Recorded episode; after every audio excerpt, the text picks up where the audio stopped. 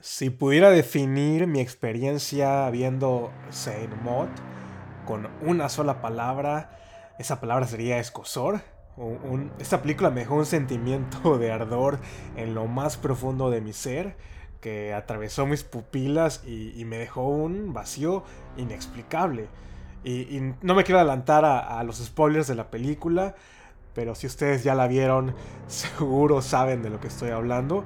Así que en el episodio esta semana acompáñenme a adentrarnos en la vida y a conocer a esta chica llamada Maud, una joven enfermera cuyo sentido y propósito de vida ha tomado un sendero completamente distinto.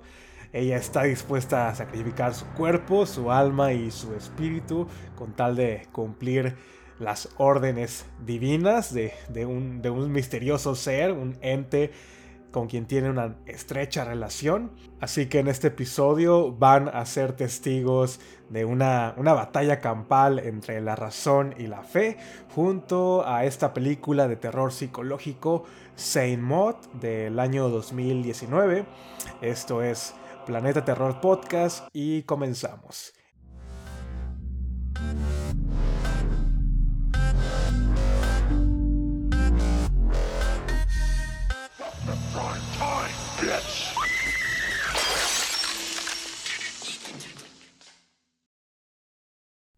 Sean todos bienvenidos a Planeta Terror Podcast, un pequeño fragmento del ciberespacio donde su servidor habla como merolico durante más de una hora, que espero este no sea el caso. Un podcast dedicado al cine de terror, a las películas de terror, desde las clásicas, las de culto, las poco valoradas y hasta las que hubieras preferido no haber visto nunca. Ya saben, aquí no hay distinción. Aquí a mí me gusta de todo tipo de, con que tenga un poquito de sangre y un par de sustos es suficiente para traerla a, colación a, este podcast, a este programa. Y como siempre me gusta mencionar el statement del podcast es que mis opiniones y comentarios son un pequeño grano de arena. Mi intención aquí no es ni criticar ni menospreciar el trabajo de, nadie. Al contrario, se trata de reivindicar algunas películas, algunas cintas que no recibieron el amor y el cariño que, se merecen, de reconocer el trabajo de directores, escritores, gente que está detrás de cámaras y frente a ella. Y lo más importante, poder compartir con ustedes, las personas que, que me escuchan, mi pasión por el cine de terror. Y especialmente para el episodio de esta semana, quiero comenzar diciendo que yo en lo personal respeto todo tipo de creencias y prácticas religiosas y mis comentarios y opiniones al respecto de, esta película únicamente están basados en, ella, en la inspección y disección de esta maravillosa película, Saint Maud o Santa Maud en su traducción literal al español, una película inglesa del año 2019 que fue una de las más esperadas por la comunidad. Eh, su estreno se estuvo retrasando gracias a la pandemia y a esta crisis, mundial de la que aún no hemos salido. Pero nuestras plegarias fueron escuchadas este año y afortunadamente se lanzó a principios de, de creo que fue febrero o enero, al mercado digital. Así que por fin la pudimos disfrutar este año. Su fecha de estreno estaba señalada en el 2019, pero ya saben, estas películas de, bajo presupuesto, como más independientes, primero se estrenan en, los, festivales, en el circuito de festivales. Creo que el primero en el cual se estrenó fue en, en TIFF, en el Toronto International Film Festival, y pasó por Sitges, creo que también pasó por Fantastic Fest y su popularidad fue creciendo como una bola de nieve. Obtuvo muy buenas, excelentes reseñas por parte de la crítica. Eh, la gente que la estaba viendo la estaba disfrutando, la estaba aclamando. Y la cereza del pastel fue que la casa productora A24 la compró para su distribución en Norteamérica. Ya saben, esta casa productora muy consentida de los últimos años es favorita de muchos de ustedes, estoy seguro. Y pues que es responsable de, los ahora clásicos del cine de terror como Hereditary, Midsommar, eh, The Witch. Sin duda es una productora que ya nos tiene mal acostumbrados porque su sello ahora es garantía. Y creo que con Saint Maud no decepciona en lo absoluto hasta donde tengo entendido, fue financiada independientemente y después fue adquirida por A 24 A24, a diferencia de The Witch, de Hereditary, que creo que ellos sí pusieron el dinero para producir estas películas. Saint Maud está estupendamente dirigida y escrita por Rose Glass, una newcomer en la industria, después de tener bajo su dirección, creo que un par de cortometrajes, no, no había dado ese salto, siendo Saint Maud su ópera prima. Y qué decir su trabajo, me parece que ha empezado con el pie derecho sin duda, eh, demostrando una sobresaliente habilidad detrás del lente y creo que uno de los mayores puntos a su favor es que no pretendió alargar la historia por más de dos horas. Algo que, bien pudo haber sido contado en, en hora y media. Lo logra, lo logra hacer demostrando de lo que es capaz y creo que se ha convertido en esas jóvenes promesas de las que estamos ansiosos por ver qué más nos trae al plato. Y aclarando para aquellos que a lo mejor aún no la ven, el elemento de horror en Saint Maud no gravita con las imágenes llenas de sangre, con la infinidad de, jumpscares. Eh, el verdadero terror está en el personaje de, esta chica, de, de Maud que nos adentra en lo más profundo de, su mente, en esos rincones perturbadores, estos pensamientos, estas ideas que desde un punto de vista externo están muy mal y donde somos testigos de, su lucha interna, donde la lógica y la realidad llegan a, a un punto de quiebre y la sanidad de esta chica, de esta joven protagonista, desciende a un nivel muy oscuro hay escenas de autoflagelación, hay, body horror, un par de elementos sobrenaturales, a lo mejor un jump scare nada más que siento que es muy efectivo, así que sin duda como fan de, del cine de terror, ¿queda satisfecho? Sí, aunque no la definiría como terror terror. Es, más como lo mencioné, un terror psicológico en los últimos años hemos estado escuchando esta definición de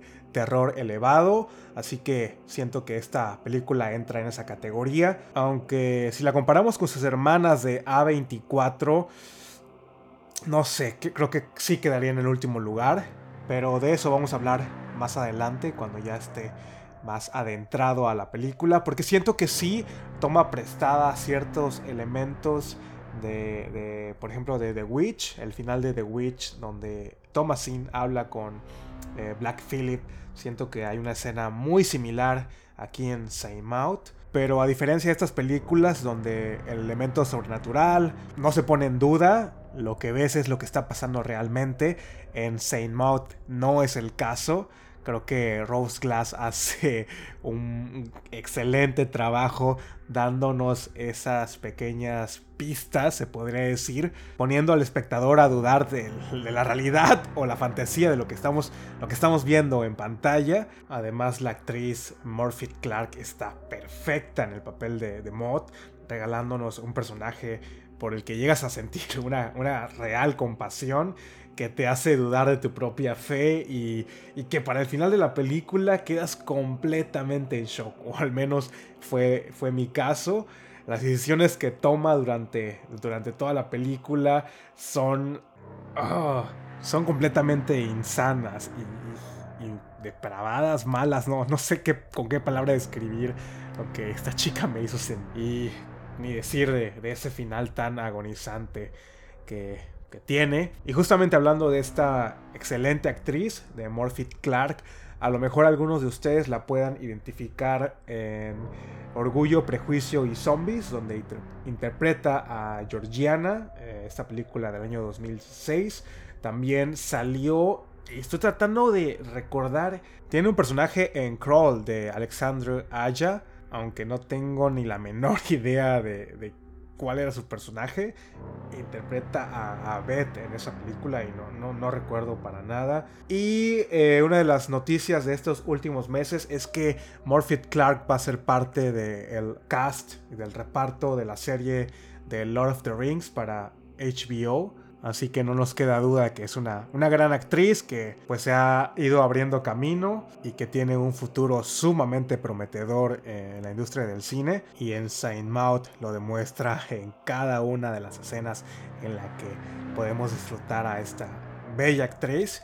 La película también cuenta con las actuaciones de Jennifer Hill interpretando a Amanda, a Lily Knight interpretando a Joy y a Lily Fraser interpretando a Carol, siendo esta la primera ocasión en la cual veo a estas cuatro jóvenes actrices en pantalla. Jennifer Hill para mí fue la que se llevó mi completa atención y desgraciadamente siento que debió haber estado un poco más de tiempo. Su personaje sin duda es el más complejo de toda la película y lo poco que conocemos acerca de, de, ella y en lo que ahora se ha convertido gracias a su enfermedad me dejó una gran introspección, un gran aprendizaje, convirtiéndose en mi personaje favorito de, la cinta. Así que antes de profundizar más acerca de Saint Maud, los invito a que la vean si es que no, no lo han hecho. En serio, es una excelente película. Estoy seguro que va a ser mi top número uno del 2021. Mm, han pasado cuatro meses ya desde, desde que iniciamos este año y hasta la fecha se sigue manteniendo eh, al tope. A pesar de que habla temas de religión y catolicismo y creencias religiosas, no está criticando en ningún momento, no está atacando a la religión eh, en sí, simplemente se hace una observación a cómo una joven con un trauma severo recurre a la religión como una forma de escape como una forma de, sanar de este trauma por el cual ha pasado, por el cual ha vivido, y donde su razonamiento está inundado por creencias divinas, por esta nueva fe recién encontrada. Y Maud es una chica evidentemente susceptible e inmadura y toma a, a los no creyentes, a las personas que no comparten su nueva forma de pensar, se, vuelven enemigos de ella, convirtiendo su doctrina en un evidente fanatismo, afectando sus relaciones interpersonales, su trabajo, llegando a un punto en el que no admite ni errores ni negaciones y todo esto en conjunto la orillan a pues a poner en peligro su integridad física, su propia integridad la integridad de sus pacientes, de sus allegados, su vida profesional se pone en jaque y qué decir de su salud mental, la cual está por los suelos, así que no me queda más que decir que, que la recomiendo mucho. Véanla, disfrútenla y prepárense para un escalofriante viaje, una experiencia cinematográfica como ninguna otra. Sin más preámbulo, vamos a iniciar con lo que sucede en esta cinta. Y ya saben, si aún no la han visto, es un excelente momento para que pausen este, este episodio. Eh, si no les importa spoilearse la película, adelante, continuamos. Saint Maud comienza contextualizando el pasado de, de Maud, cuyo verdadero nombre es Katie y no Maud. Ella es una joven enfermera que trabaja en el hospital de la ciudad, un hospital que tiene mala fama, me imagino que es como eh, el hospital público de la ciudad, donde las jornadas deben ser exhaustivas y la paga no debe ser tan bien remunerada. Así que comenzamos la cinta con Katie sentada en una esquina en el piso de, estos cuartos de hospital, con las manos ensangrentadas y una cara de pocos amigos. Y frente a ella está en la camilla un cuerpo moribundo, una persona de la tercera edad que de igual manera está llena de sangre, lo que nos da a entender que posiblemente haya sido un homicidio o un intento desesperado por parte de Katie para salvar a esta persona. Y caminando ligeramente por la pared, encontramos y vemos por primera vez a esta fiel compañera de, de Maud, una cucaracha de, gran tamaño que cuando Maud la ve como que se llena de paz y tranquilidad. Y en mi humilde opinión, eh, la razón por la cual Rose Glass escogió a este insecto para ser como el subconsciente de, de Katie, de Maud, es que es un insecto bastante incomprendido. Sabemos que son uno de los pocos animales que son capaces de sobrevivir a, una guerra nuclear, a una bomba nuclear. Poseen una fuerza brutal, una capacidad extraordinaria de adaptarse a cualquier tipo de hábitat y sobre todo que los humanos le tenemos miedo a estos insectos. Hay un eminente rechazo hacia estos insectos y es, porque los asociamos con, con la sociedad, ¿no? Con, con lo, lo, impuro. Y también creo que espiritualmente representa renacimiento, representa fortaleza. Así que si tomamos en cuenta que este es el punto de partida de la mod espiritual y religiosa, creo que tiene mucho sentido. Y Maud termina siendo una persona ignorada por sus creencias, por su nueva ideología y con esta meta de purificar su alma y obviamente el trauma que le generó ver a su paciente muerta eh, pues conlleva a una crisis emocional y a un evidente colapso mental. Así que la pequeña cucaracha juega un papel importantísimo en las decisiones futuras de Mod e iniciamos la narrativa de la película con una joven solitaria,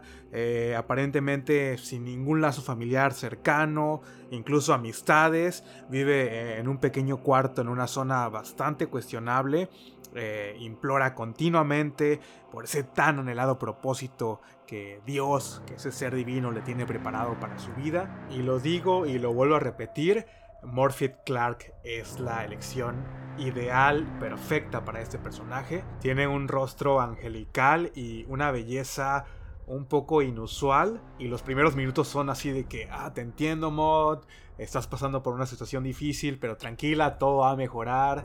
Y no es que haya sentido lástima por ella, simplemente que yo creo que todos hemos pasado por momentos difíciles en nuestra vida y en muchas ocasiones el tiempo es lo que, lo que cura todo, aunque es muy común que, que personas se aferren a una religión, a una doctrina, para poder pues llenar esos vacíos, ¿no? Y es lo que evidentemente pasa con, Mod. No estoy diciendo que sea malo, cada quien es libre de, de hacer lo que quiera con su vida y con sus creencias. Así que Mod por fin consigue otro trabajo de, enfermera después de que se da a entender que fue corrida del, del hospital anterior y termina siendo auxiliar de, de Amanda Cole una veterana artista, escritora, bailarina, quien está diagnosticada con, con un tipo de, de, cáncer que la ha estado deteriorando poco a poco. Es decir, está en sus últimos meses de vida. La casa de Amanda está en la cima de una colina con una vista extraordinaria. Mod tiene que subir una infinita cantidad de escalones para poder llegar hasta la puerta. Y es aquí donde iniciamos lo que para mí es lo, mejor de la película. La relación entre Amanda y, y Mod. Dos polos opuestos, dos personalidades completamente distintas pero que en el estado emocional en el que se encuentran ambas hay una complementación tremenda y la relación se empieza a solidificar poco a poco. El trabajo de Maud consiste en hacer chequeos eh, médicos constantes, brindarle sus medicamentos, bañarla, darle de comer. Efectivamente, Maud se convierte en una figura esencial para la vida, para los últimos meses de vida de Amanda, y poco a poco van entablando una relación más estrecha y somos testigos de, como les mencionaba, dos personas con creencias completamente distintas, pero que tanto como Amanda como Maud se están cuestionando su propia fe. Por una parte, Amanda está temerosa a morir por dejar esa vida llena de, excesos, de lujo, de fama y de éxito que, que seguro tuvo en toda su vida eh, profesional.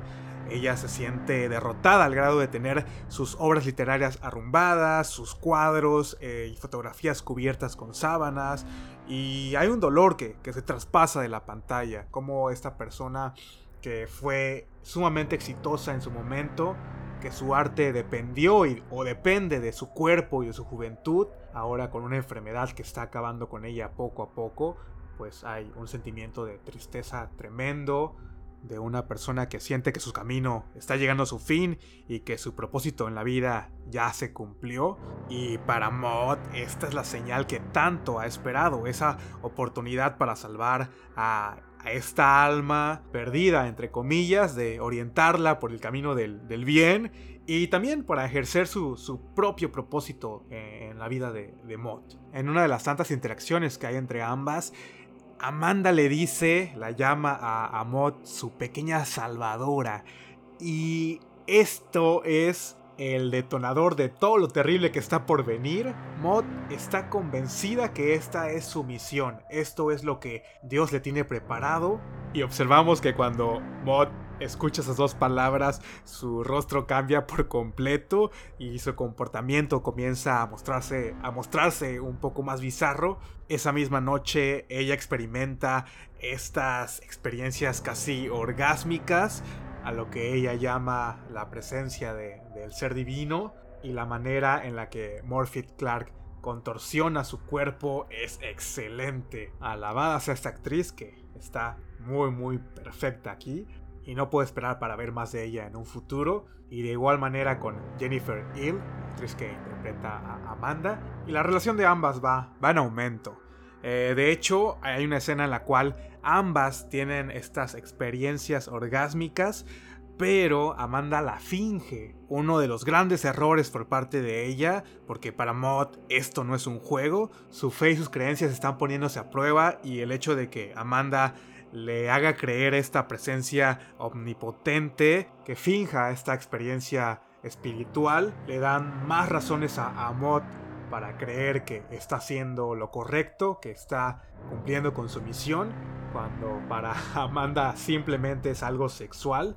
Después Amanda le obsequia a Anmod un libro del poeta William Blake que está repleto de imágenes y de pinturas que están haciendo alusión a lo que pasará en un futuro en la película. Ella se siente sumamente identificada con la poesía de este escritor y termina dándole ese empujoncito que tanto necesitaba para convencerse de salvar el alma de Amanda a toda costa y la personalidad de, de Maud comienza a mostrarse más obsesiva con ello.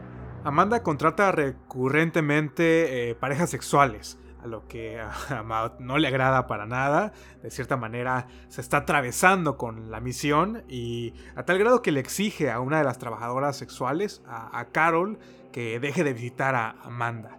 Y se lo dice de una manera muy poco sutil, hasta psicópata podría decirse. Carol le hace creer a, a Maud que lo va a hacer, pero obviamente esto no pasa, ocasionando una fricción entre la relación de, de Amanda y Maud. Ahora Amanda cree que estas creencias religiosas de Mod se interponen con su vida sexual, que existe una cierta homofobia hacia ella, pero nosotros como espectadores sabemos que ese no es el caso. Y el quiebre de esta bonita relación entre Amanda y, Maud termina cuando en la fiesta de cumpleaños de Amanda ella confronta a, a en enfrente de todos los invitados, enfrente de Carol también, y le cuestiona el hecho de que esté tratando de, salvarla, entre comillas. Obviamente al calor de las copas, para los invitados esto es un, juego, y Mod termina dándole una tremenda cachetada a Amanda cuando piensa que se está burlando de ella, cuestionándole su fe, y esta escena es la, la escena de la película.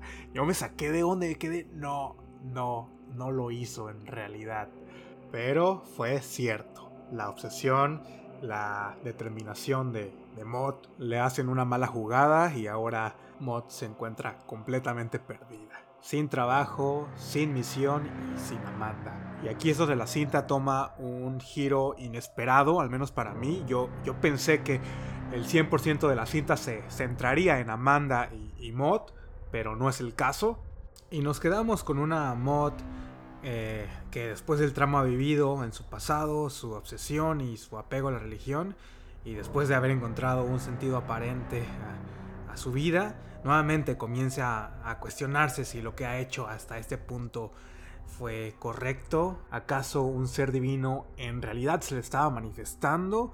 ¿O son simples ideas y alusiones originadas por este severo problema mental. Sin duda uno de los grandes aciertos del guion de Rose Glass es dejarnos con esta ambigüedad, esta posibilidad de que Maud está teniendo estas experiencias religiosas realmente y que los que están equivocados son los otros y no ella. O por lo menos así será hasta esa última escena de la cinta.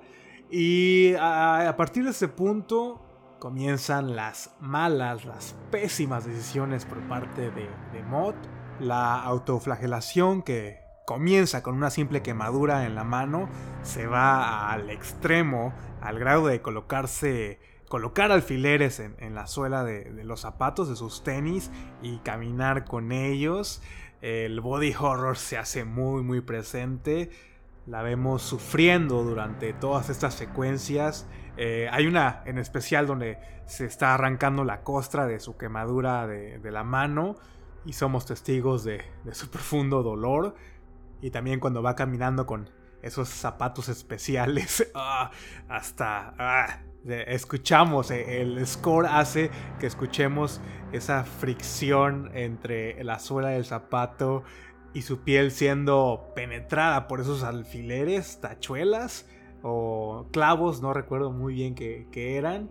Y también se muestra eh, el body horror de manera muy sutil cuando vemos el cuerpo de Amanda desnuda, un cuerpo que está lastimado por su enfermedad de cómo su cabellera se ha caído por completo y cómo ella trata de, remediarlo con, maquillaje, con peluca, con pestañas postizas. Y todo esto refleja una gran inteligencia por parte de, de Rose Glass con, eh, con lo que quiere dar a entender de la película y su preocupación por mostrar cuerpos femeninos en diferentes fases, incluso hasta las escenas en las que Maud está como haciendo terapia física con, Amanda.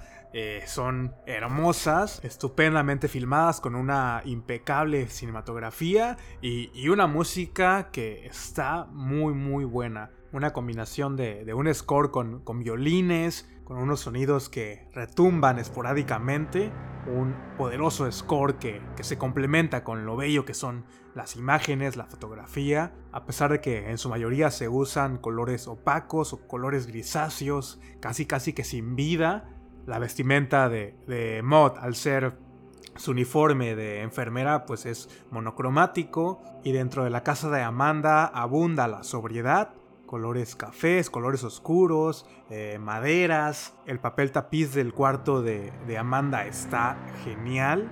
Son estas formas geométricas que hasta por un momento pensé que estaban formando como símbolos eh, poco religiosos.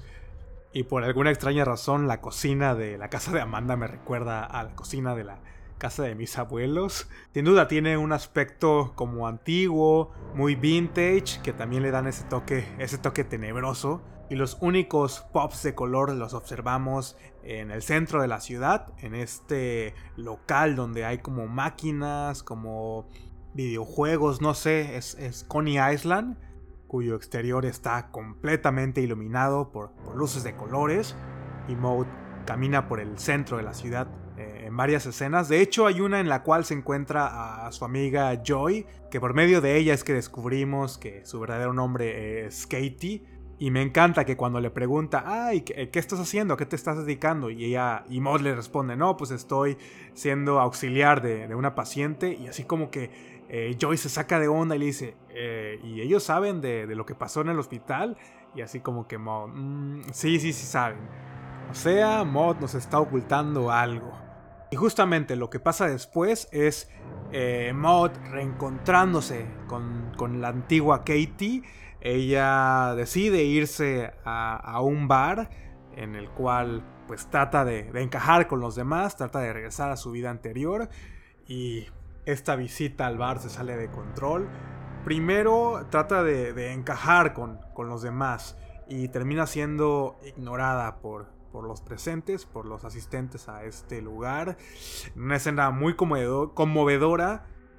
Yo sentí una terrible compasión por Mod en esta particular escena en la que vemos que trata de, reírse de los chistes de, la mesa más cercana y estos, estas personas se le quedan viendo así como que, ah, está, está loca.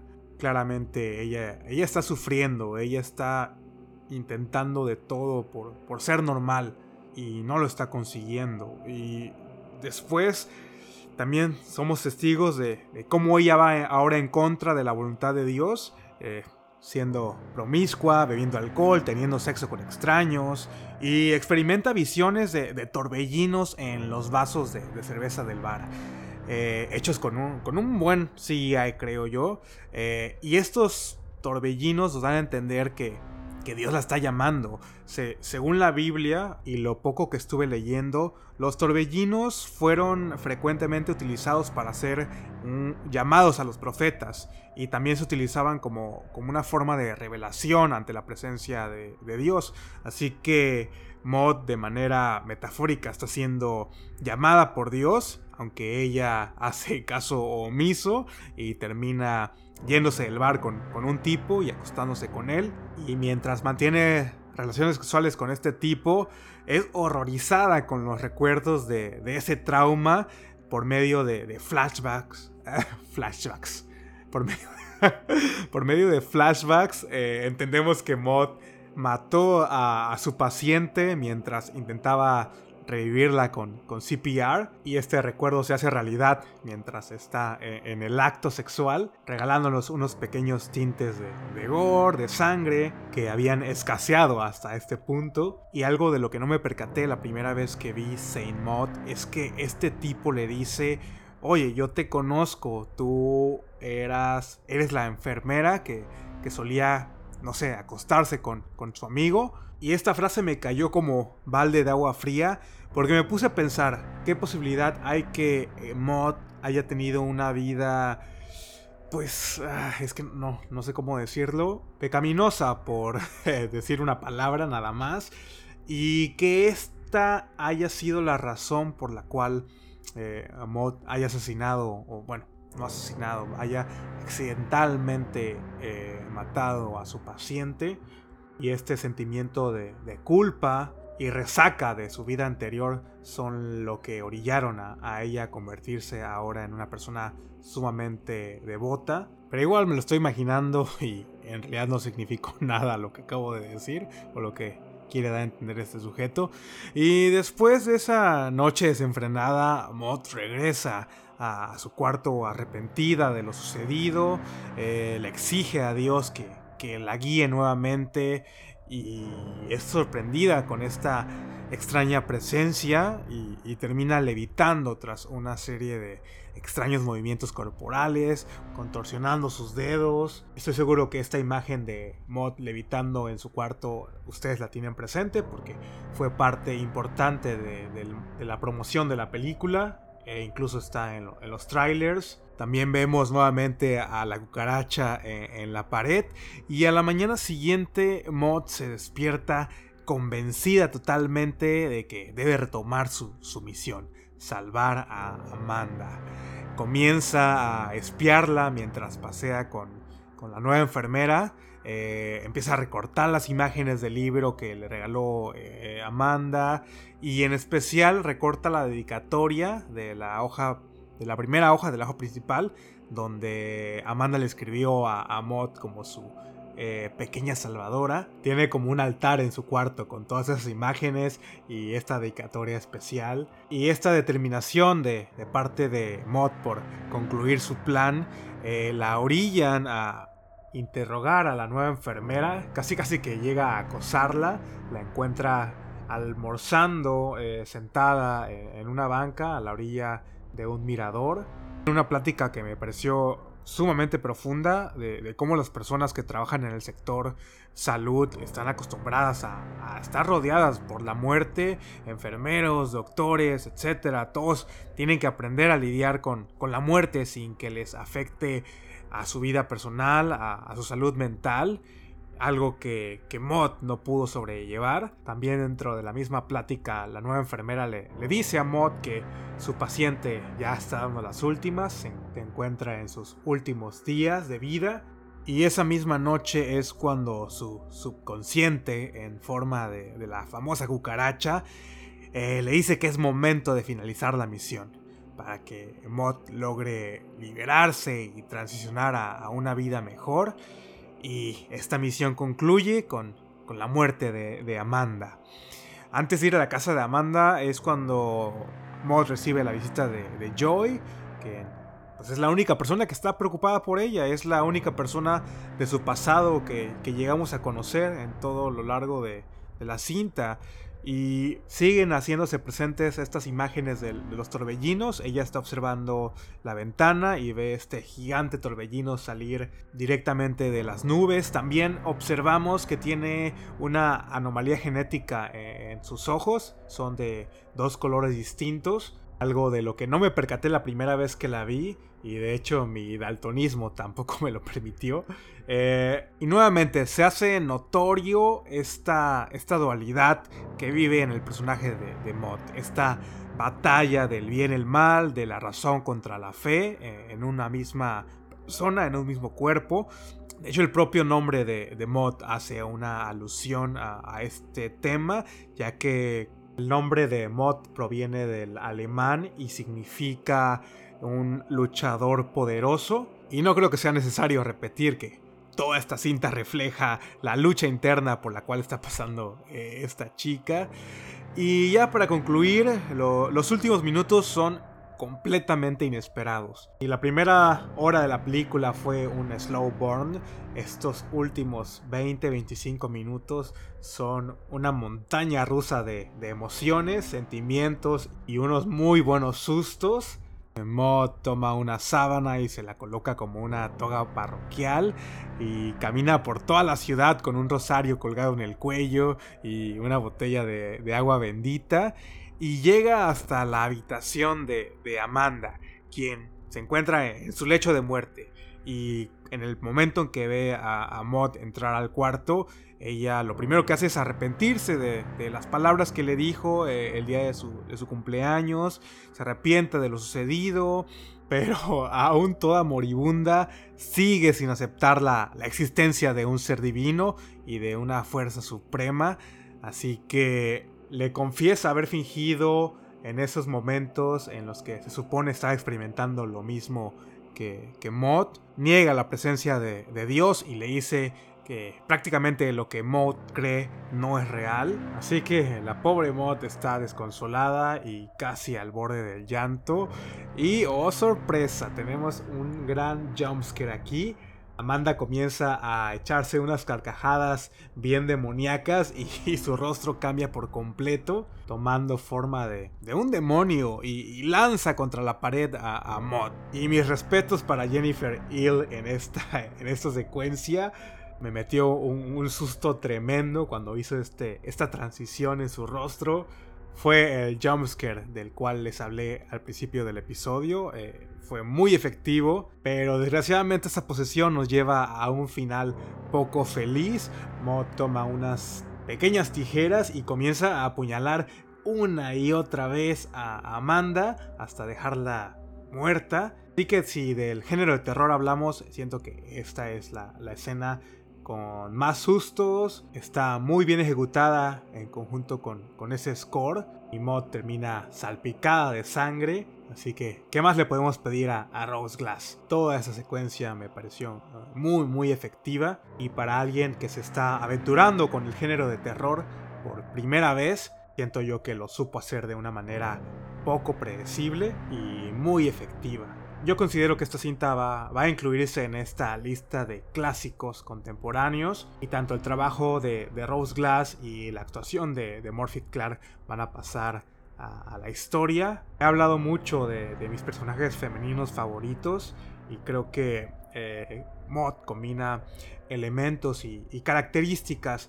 que al menos para mí hacen a un personaje femenino sobresaliente, no sé, como Kerry White, Margaret White, eh, Mary Mason, incluso Danny de, de Midsommar y Thomasine de, The Witch. Y otro elemento que se me había olvidado mencionar, que me parece maravilloso, es la voz narrativa de, la actriz. Tiene un tono de voz único que, que te deleita los oídos y gracias a esta estupenda narrativa es que somos testigos de, la fragilidad de, de Maud. Así que ya para concluir con el final de, de Saint Maud, al otro día de asesinar a Amanda, ella se despierta con ahora unas alas brillosas en su espalda, lo que indica que, es momento de, elevarse y de encontrarse con el Señor. Y para ello debe, debe de hacer un último sacrificio, una idea que retoma del libro que le regaló Amanda. Así que Mod nuevamente con su vestimenta, con esta